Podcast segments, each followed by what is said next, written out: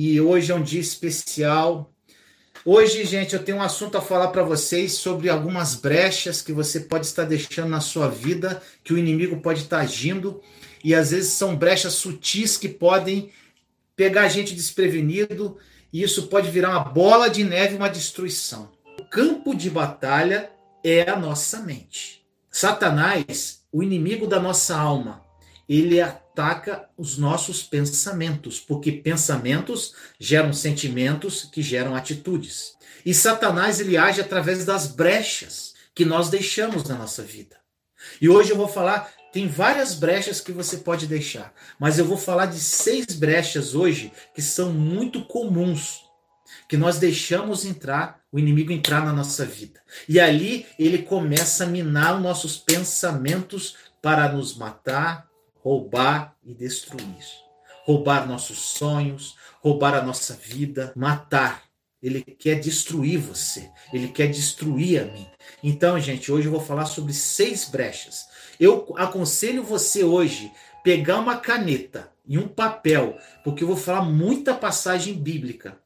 E depois que terminar a live, você vai lá na tua Bíblia e lê essa palavra, estuda ela e vê o que Deus vai falar com você. Então eu vou falar muitas passagens bíblicas hoje. Anota tudo, gente. Tá bom? E o primeiro que eu vou, que eu vou falar é, é na passagem que está em 1 Pedro, capítulo 5, versículo 9. 1 Pedro 5, 9. Anota aí. Diz assim: Sede sensatos e vigilantes. O diabo, vosso inimigo, anda ao redor como leão, rugindo e procurando a quem devorar. Resisti-lhe, permanecendo firmes na fé, conscientes de que os irmãos que tendes em todo o mundo estão atravessando os mesmos sofrimentos. Gente, essa palavra é poderosa. O diabo, ele é astuto, ele é complicado, ele é muito inteligente, então, ele está sempre à espreita querendo devorar.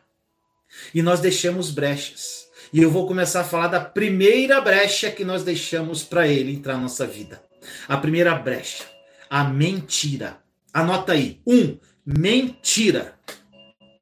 A primeira brecha é a mentira. E diz na palavra em João, anota, 8,44. Já, João capítulo 8, versículo 44. Que o diabo é o pai da mentira. E o que, que isso quer dizer? Que quem vive de mentiras, a gente pode considerar como um filho dele. Por quê? Por quê? Porque ele segue as práticas do pai. Isso é óbvio, não é, gente? E é sério. É pesado.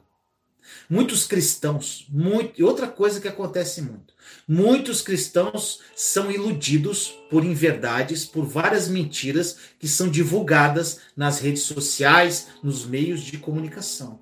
Então, quando você acredita numa mentira e você passa isso para frente, você está mentindo também. Você sabe de onde vem a origem daquela mensagem para você? Então isso é muito grave, meu irmão, meu irmão. Nós precisamos nos firmar na verdade libertadora da palavra de Deus. Isso está em João 8:32. Somente a verdade nos libertará e a verdade está aqui, gente. Está na palavra. E gente, outra coisa, meus irmãos, não existe mentirinha, tá? Muito menos mentira branca que alguns falam por aí que seja justificável. Mentira é mentira, gente. O que não for verdade é mentira. E a mentira é a brecha. Abrimos a boca, falamos mentira, abrimos brecha para o Satanás trabalhar a nossa vida. E ele vem com força, gente. Ele trabalha aquilo contra nós mesmos. Então, cuidado. Cuidado. Se existe alguma mentira na sua vida, fecha essa brecha. Jesus é a verdade. Ele pode nos libertar de toda a mentira. Segunda brecha, anota aí, minha irmã, minha irmã. Ira ou raiva. Outro sentimento perigoso do cristão é a ira, a raiva.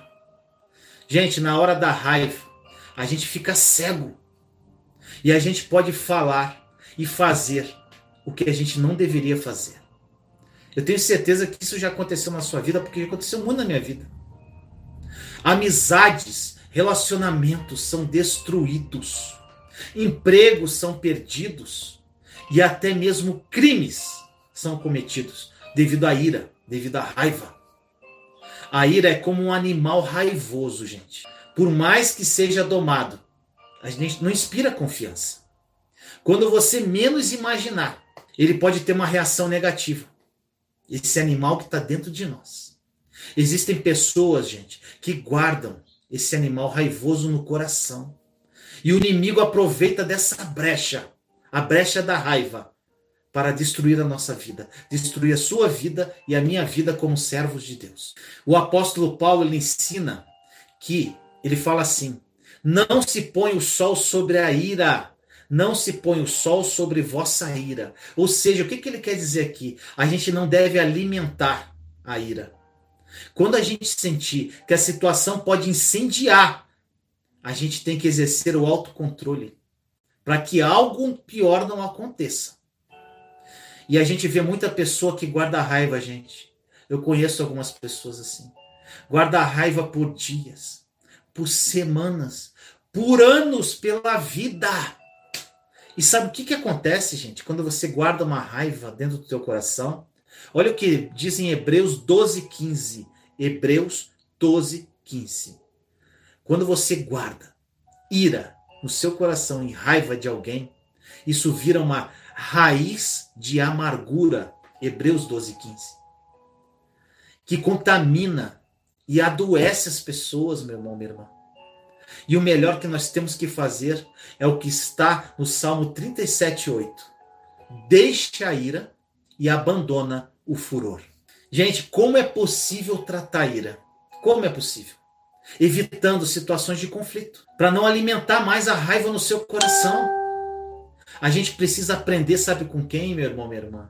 Com o maior exemplo de vida que nós temos, Jesus Cristo. Em Mateus 11, 28, Jesus é manso e humilde de coração. Mateus 11, 28. Jesus é manso.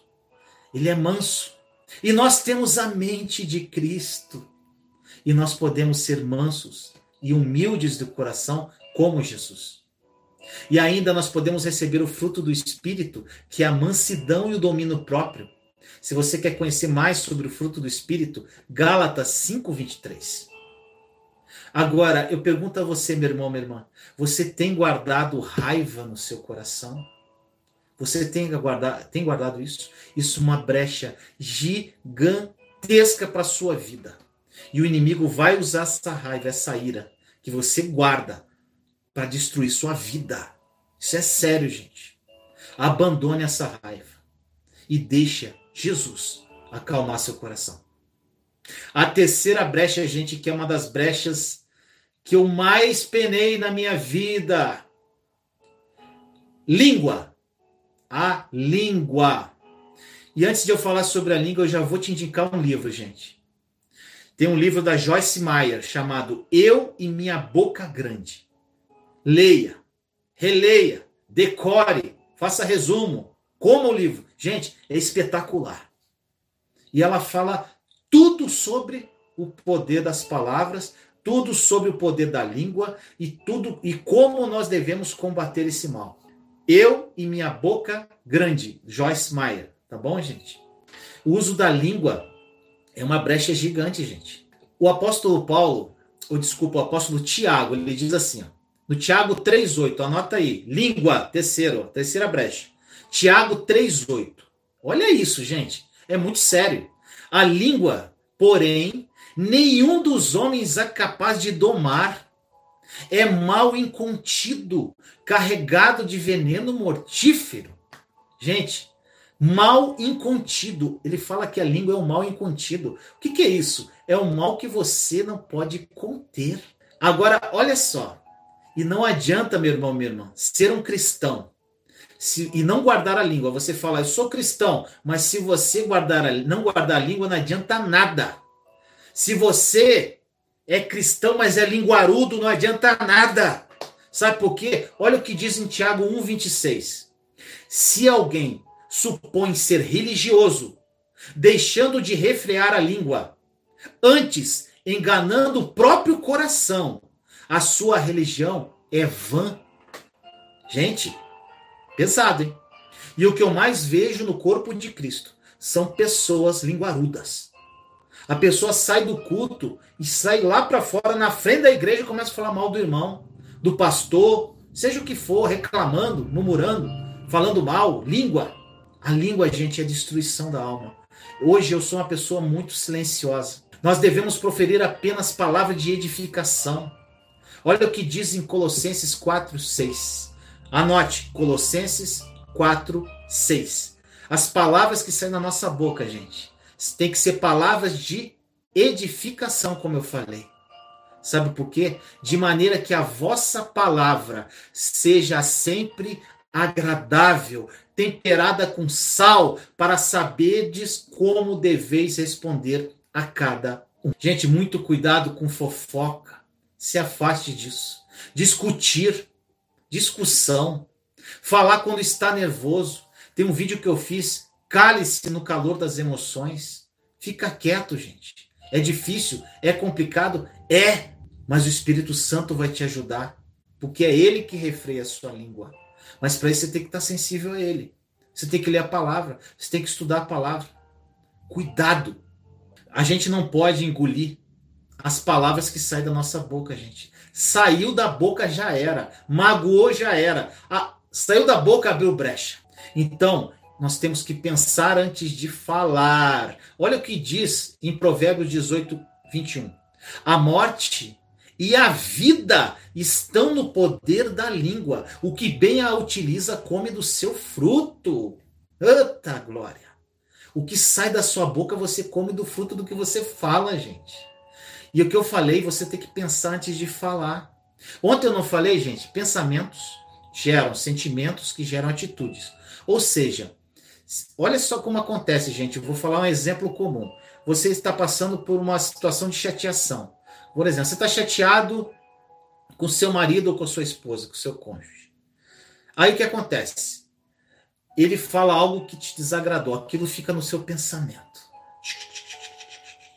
O inimigo, através só, só, da tua, só do teu gesto, só da tua atitude, atitude não precisa só falar, só do teu jeito ele já viu, opa, tem uma brecha aí.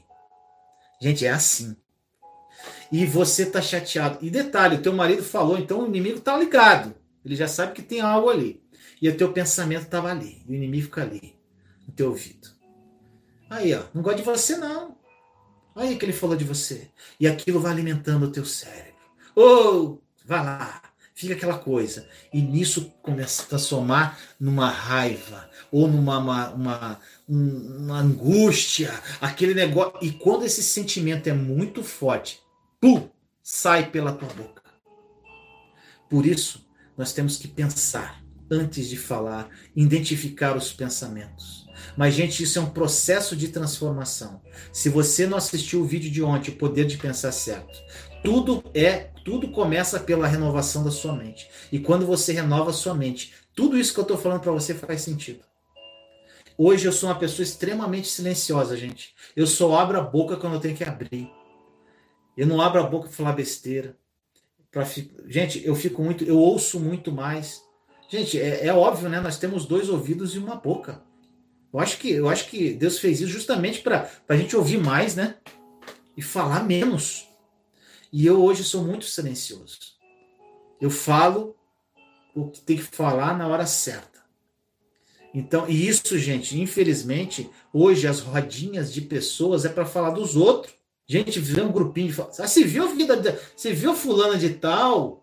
Nossa, o marido dela saiu de casa. Gente, as rodas hoje é para falar da vida dos outros. Então, às vezes, por vezes, até um amigo aqui do canal Peixoto, ele falou uma vez aqui para mim, foi interessante. Eu me identifiquei muito. Sabe como? O Peixoto falou que ele se sente deslocado. Às vezes, em alguns lugares. Eu me sinto assim. Às vezes eu vou, gente, eu, eu vou aqui num. Vou no churrasco. Aí tá estão falando mal de alguém. Eu falei, Jesus, aqui não é meu lugar. Aí vou para cá. E, meu Deus, não tá, não tá. Ah, você fica deslocado. Mas não, gente, fique tranquilo, sabe por quê? Deus sempre vai botar pessoas certas no seu caminho. Você anotou Provérbios 18 e 21, né? Da língua, que fala assim: a morte e a vida estão no poder da língua. O que bem a utiliza, come do seu fruto. Gente, Jesus ele disse que nós somos, olha só, Jesus, Mateus 7,15, anota. Ele disse que nós somos contaminados por aquilo que falamos.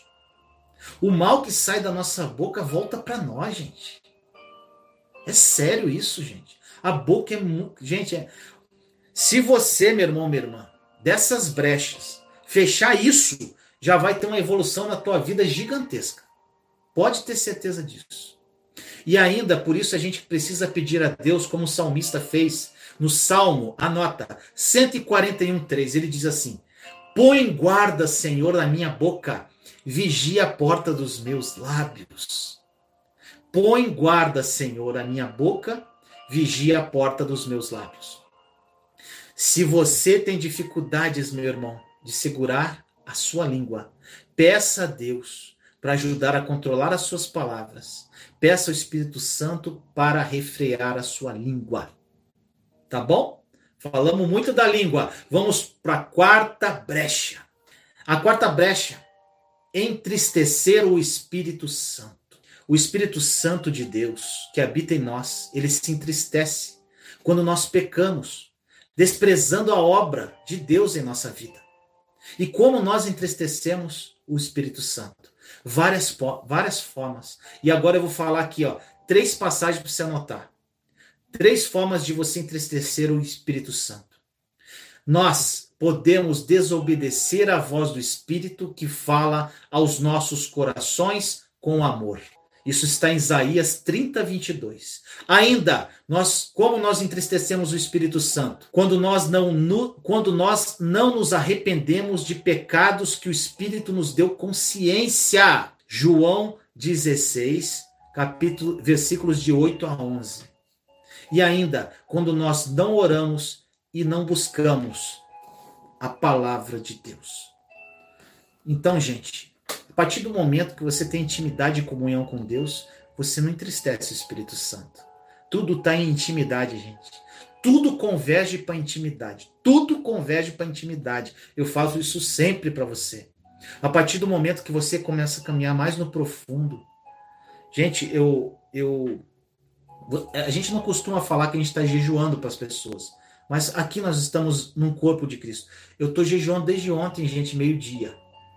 E, gente, está sendo muito bom. Por quê? Para eu me fortalecer espiritualmente.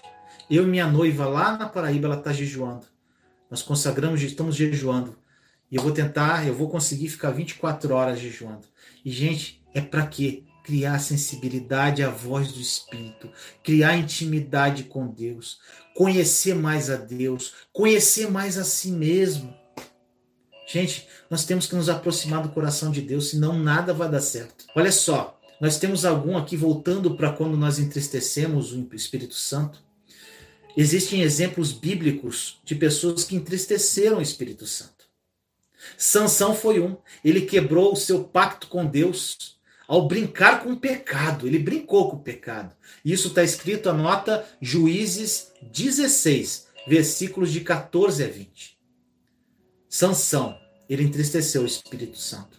Temos outro caso na Bíblia, Ananias e Zafira. Eles acharam que eles poderiam enganar a todos, inclusive ao próprio Espírito de Deus. Isso está em Atos dos Apóstolos, capítulo 5, versículo 3. Eu disse que eu ia falar um monte de passagem, né, gente? Anota. Gente, era assim que eu fazia para estudar a Bíblia. Eu não sabia estudar a Bíblia. Sabe o que, eu fazia? Eu ouvia pregações ou mensagens ia anotando tudo que é passagem que eles falavam. Depois eu ia na minha Bíblia estudar. Era assim que eu fazia no início. E agora, gente, como que nós agradamos o Espírito Santo? Anota! Hebreus 11:6. Ele se alegra com nossa fé. Hebreus 11:6. Ainda, quando vidas se convertem. Lucas 15:10. Ainda com a santificação. Hebreus 12:14 e também com a doação generosa. 2 Coríntios 2, 9. Gente, é maravilhoso. E você, meu irmão, minha irmã, tem entristecido o Espírito Santo? Busque fazer a vontade de Deus. Busque intimidade e você vai estar alegrando o Espírito Santo. Vamos lá, faltam duas brechinhas. A quinta brecha. A quinta brecha é maldade. Tudo começa, gente. Ontem eu falei muito sobre isso, né? Tudo começa por os nossos pensamentos. Maus pensamentos proporcionam maus sentimentos, que proporcionam más atitudes. Gente, más ações. Eu vou falar isso 400, meu pai fala muito 444. Eu vou falar isso 444 vezes no teu ouvido. Até isso fixar na tua mente. Pensamento gera sentimento que gera atitude. Pensamento gera sentimento que gera atitude. Mal pensamento gera mau sentimento que gera má atitude. Tudo parte da mente. E a gente precisa cuidar para que o nosso coração não se torne maldoso, desconfiado, com, como consequência de nossos pensamentos ruins. Gente, o inimigo ele luta para colocar maldades em nosso coração através da nossa forma de pensar.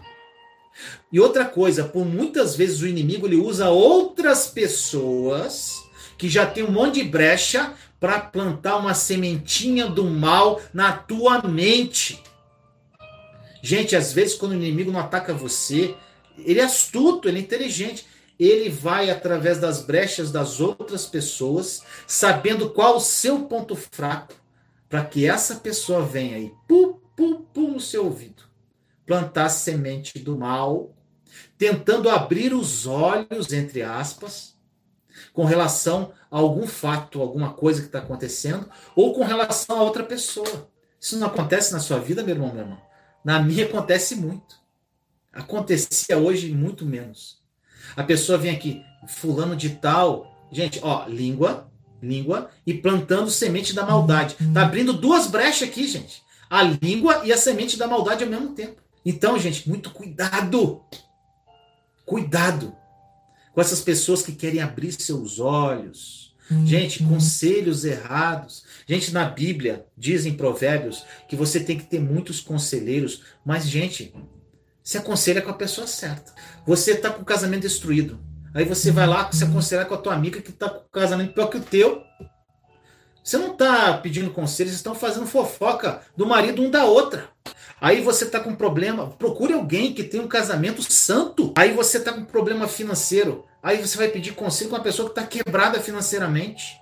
Gente, uhum. procure uma pessoa que possa te aconselhar financeiramente. E hoje nós temos uma coisa, gente, que é a internet, que hoje você não precisa procurar pessoas pessoalmente, você pode procurar pessoas na internet que vão te dar excelentes conselhos, vão te dar inteligência emocional, inteligência uhum. financeira inteligência espiritual. A pessoa vai te abrir os olhos, vai te aconselhar. Então, meu irmão, cuidado com quem você pede conselho. Cuidado. Fugir um pouco daqui. Na palavra de Deus ainda, gente, olha só. A maldade, olha como a maldade é complicada. O inimigo, ele luta para colocar essas maldades no nosso coração. Mas olha só o que diz. Essas pessoas que vêm abrir teus olhos, não tem? Que eu falei agora, né? abrir os seus olhos com relação a alguma coisa. Agora eu vou te lembrar de algo. Você lembra da serpente que tentou abrir os olhos de Adão e Eva, o que aconteceu? Gênesis 3, versículos de 1 a 8. Anota aí. A serpente quis abrir os olhos de Adão e Eva. E olha o que aconteceu, gente. Na palavra de Deus diz que o Senhor. Olha só, gente, essa passagem também me chamou muita atenção quando eu li a primeira vez.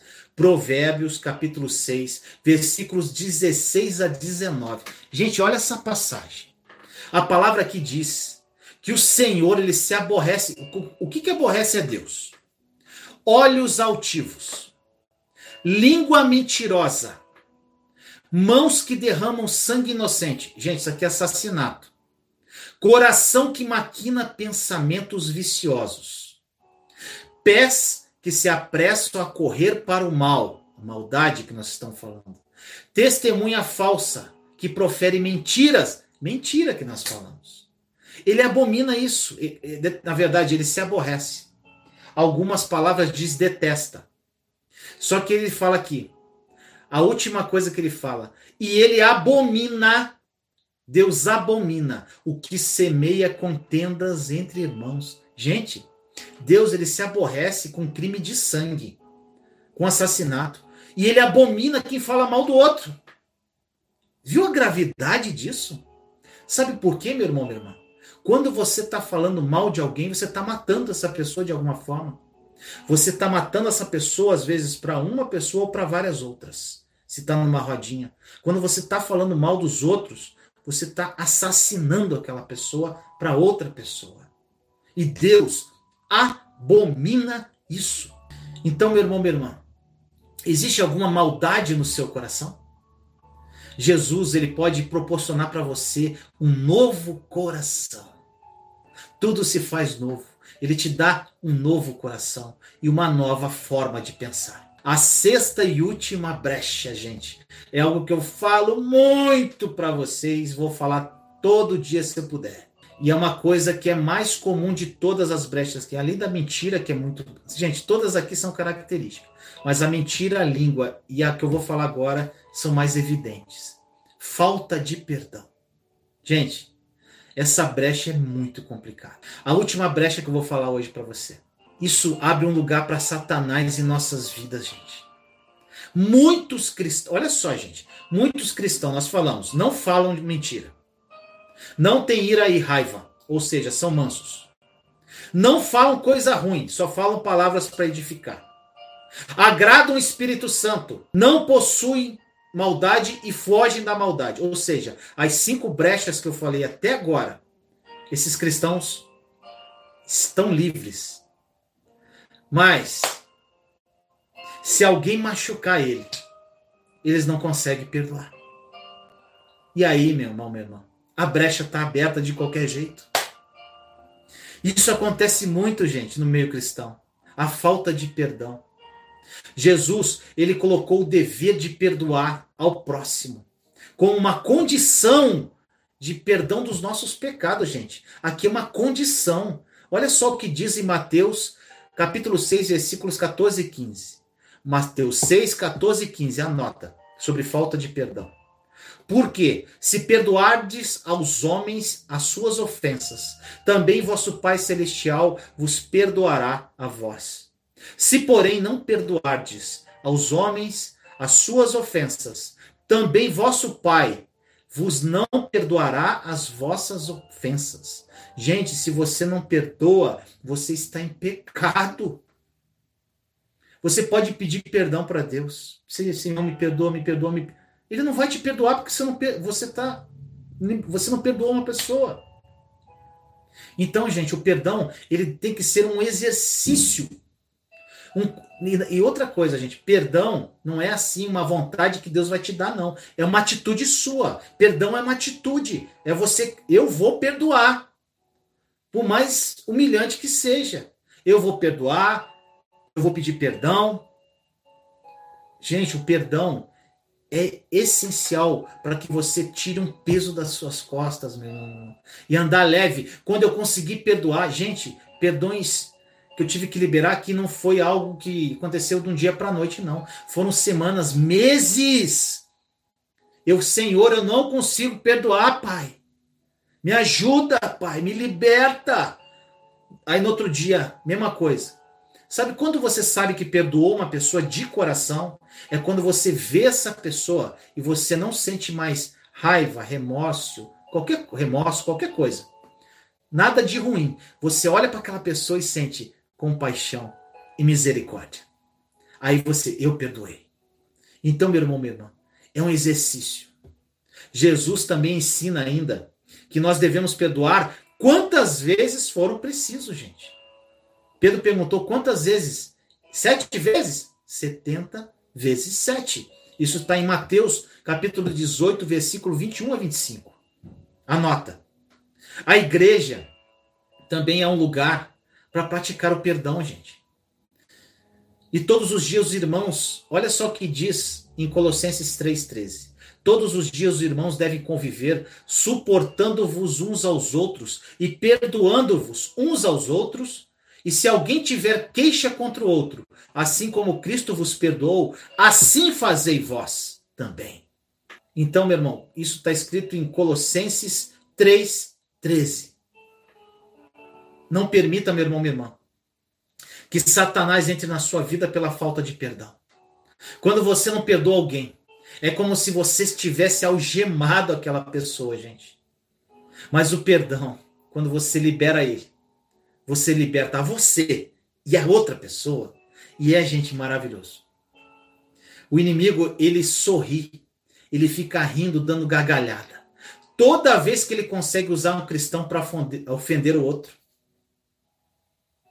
E ele fica dando, dando risada quando não existe falta de perdão. Quando um irmão não perdoa o outro. Ele gosta disso, gente. Existe alguém na sua vida que você precisa liberar perdão, meu irmão, meu irmão. Outra coisa, o que aconteceu comigo? Algo muito grave na minha vida. Eu perdoei a pessoa, mas ela não me pediu perdão. Então, às vezes, você está preso a um pedido de perdão. Você tem que liberar esse perdão da sua alma, mesmo a pessoa não pedindo perdão. Gente, ela que se entenda com o papai. Você tem que se libertar. Isso aconteceu comigo, meu irmão, meu irmão. A pessoa não me pediu perdão de algo muito grave, mas eu a perdoei. E foi muito difícil, mas eu consegui para honra e glória do nosso Senhor. Gente, perdoe quem te ofendeu. Não deixe essa brecha para Satanás agir na sua vida. Essas práticas são brechas que Satanás procura para entrar na sua vida. Gente, seis brechas eu falei para você. Se você se identificou com alguma, fecha ela hoje. Quando Jesus, meu irmão, minha irmã, ele estava no deserto, o diabo ele vem perturbar a tua vida. Por isso que eu falo agora, o principal da mensagem, gente. Você tem que conhecer a palavra de Deus. Ele queria que Jesus aceitasse, olha só, primeira brecha que ele queria abrir. Ele fez propostas mentirosas, mentira, para Jesus. Outra coisa, ele tentou fazer Jesus que ficasse nervoso para dar lugar à ira. Falamos nisso. Ainda ele tentou que Jesus falasse alguma palavra rude. A língua. E ele tentou distrair Jesus para que Jesus de alguma forma fosse desobediente e entristecesse o Espírito Santo. Ele não queria que Jesus orasse, ele perturbou Jesus 40 dias, gente. Ele quis espantar malícia no coração de Jesus, prometendo coisas mundanas. Mas Jesus resistiu ao diabo e ele respondeu usando a palavra de Deus. Isso está em Tiago 4:7. Como Jesus disse para o diabo: Retira-te, Satanás. Então, meu irmão, minha irmã, como você vai responder o inimigo se você não conhece a palavra? Gente, eu uso a palavra o tempo todo.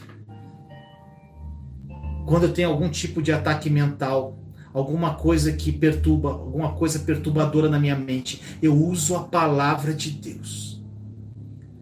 Gente, quando eu sou humilhado, quando acontece isso, eu, Senhor, tudo coopera para o bem daqueles que amam a Deus. Senhor, quando acontece alguma coisa, eu estou preocupado. Senhor, eu lanço sobre ti toda a preocupação, porque é o Senhor que cuida de nós. Quando o diabo vem falar mentira no meu coração, não, eu sou filho de Deus, eu sou imagem e semelhança dele, eu sou co-herdeiro com Cristo, ele morreu numa cruz por mim. Você é um derrotado.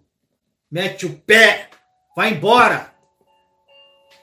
Gente, é isso. Você tem que ter a palavra na ponta da sua língua. Para quando ele vier, através das brechas que você deixa, agir na sua vida, mandar ele embora. Só que não adianta, meu irmão, minha irmã, mandar ele embora se você tem brecha aberta. Porque ele vai voltar. Ele vai embora. Se você Não adianta você mandar o inimigo sair da sua vida e deixar uma brecha aberta. E outra coisa, não precisa ser uma brecha grande, não, gente. Pode ser uma frestinha bem pequenininha, uma rachadura, ele passa. Então, meu irmão, meu irmão, vigia e ora. E se você não assistiu a mensagem de ontem, assista. É essa mensagem que eu quero deixar para você. Vamos orar agora pela tua família. Vamos orar agora por você. Vamos orar agora pela humanidade. Senhor amado, nos colocamos na sua santa, doce presença nesse momento. Eu, meus irmãos e irmãs em Cristo Jesus. Pai amado, obrigado por mais um dia. Obrigado, Senhor, pela tua presença, pelo teu amor e tua misericórdia. Obrigado, Senhor, são centenas de pessoas aqui comigo, Pai.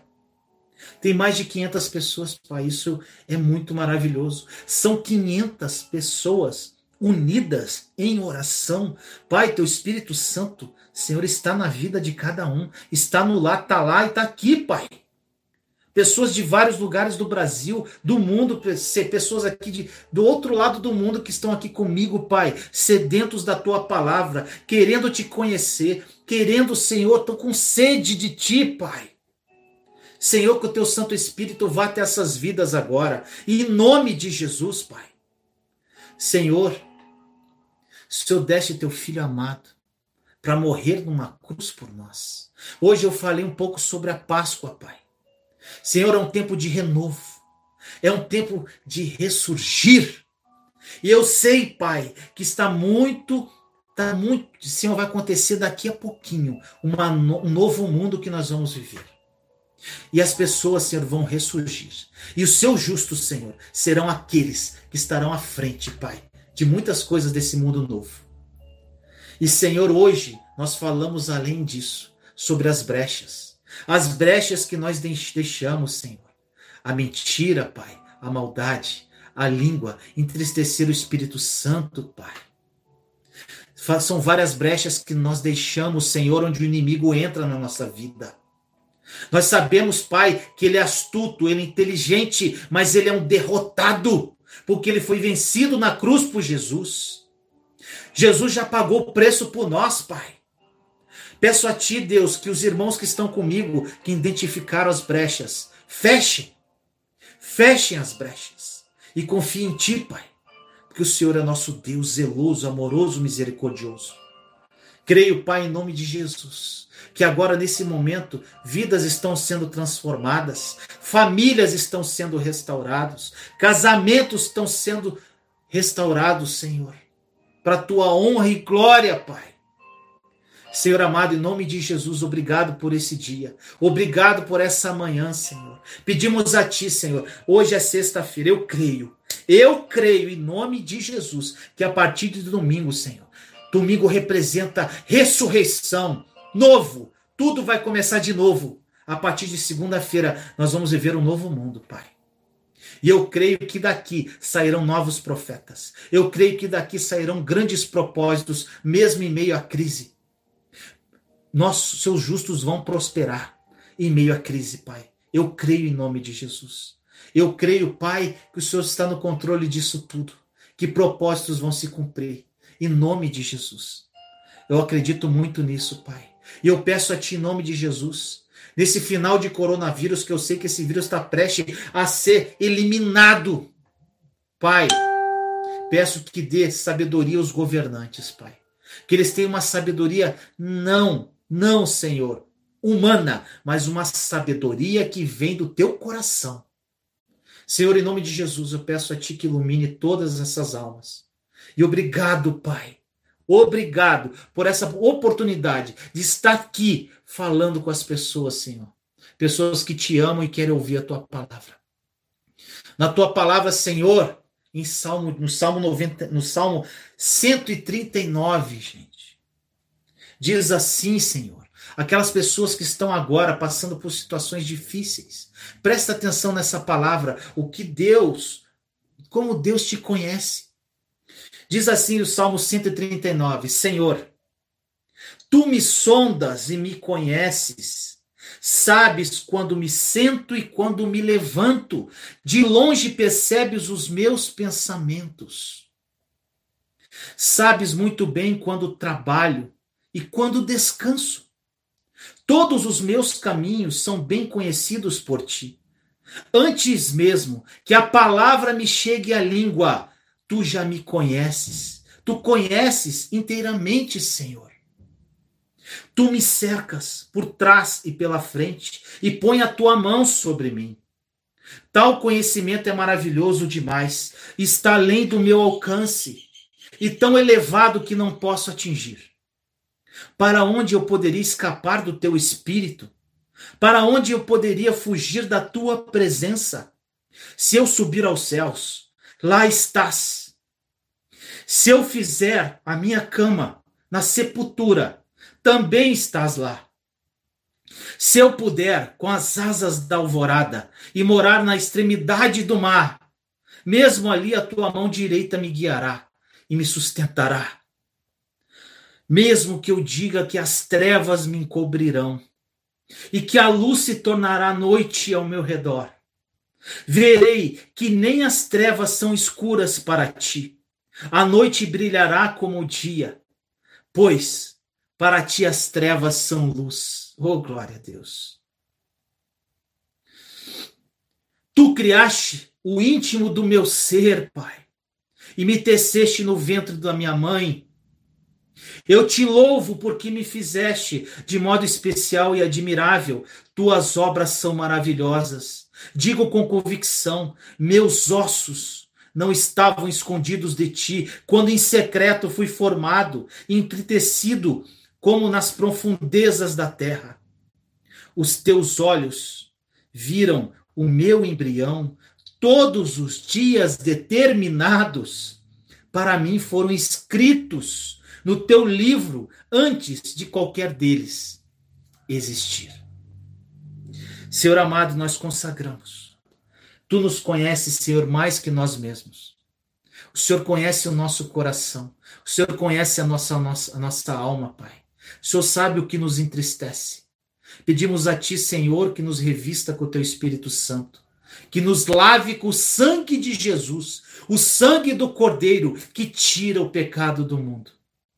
E consagramos, Senhor, esse dia e esse final de semana nas Tuas mãos e que Sua vontade prevaleça e não a nossa. Assim nós oramos. Em nome de Jesus. Amém. E aí, meu amado e minha amada, gostou do vídeo? Se você gostou, não esqueça de dar o seu like, compartilhe esse vídeo com as pessoas que você ama e não deixe de comentar aqui embaixo do vídeo o que essa palavra falou ao seu coração. Te amo em Cristo Jesus. Até a próxima palavra viva. Juntos somos fortes. Compartilhe esta mensagem para que mais pessoas sejam edificadas. Inscreva-se no canal e acione o sininho para ser notificado de novos vídeos. Te amo em Cristo Jesus.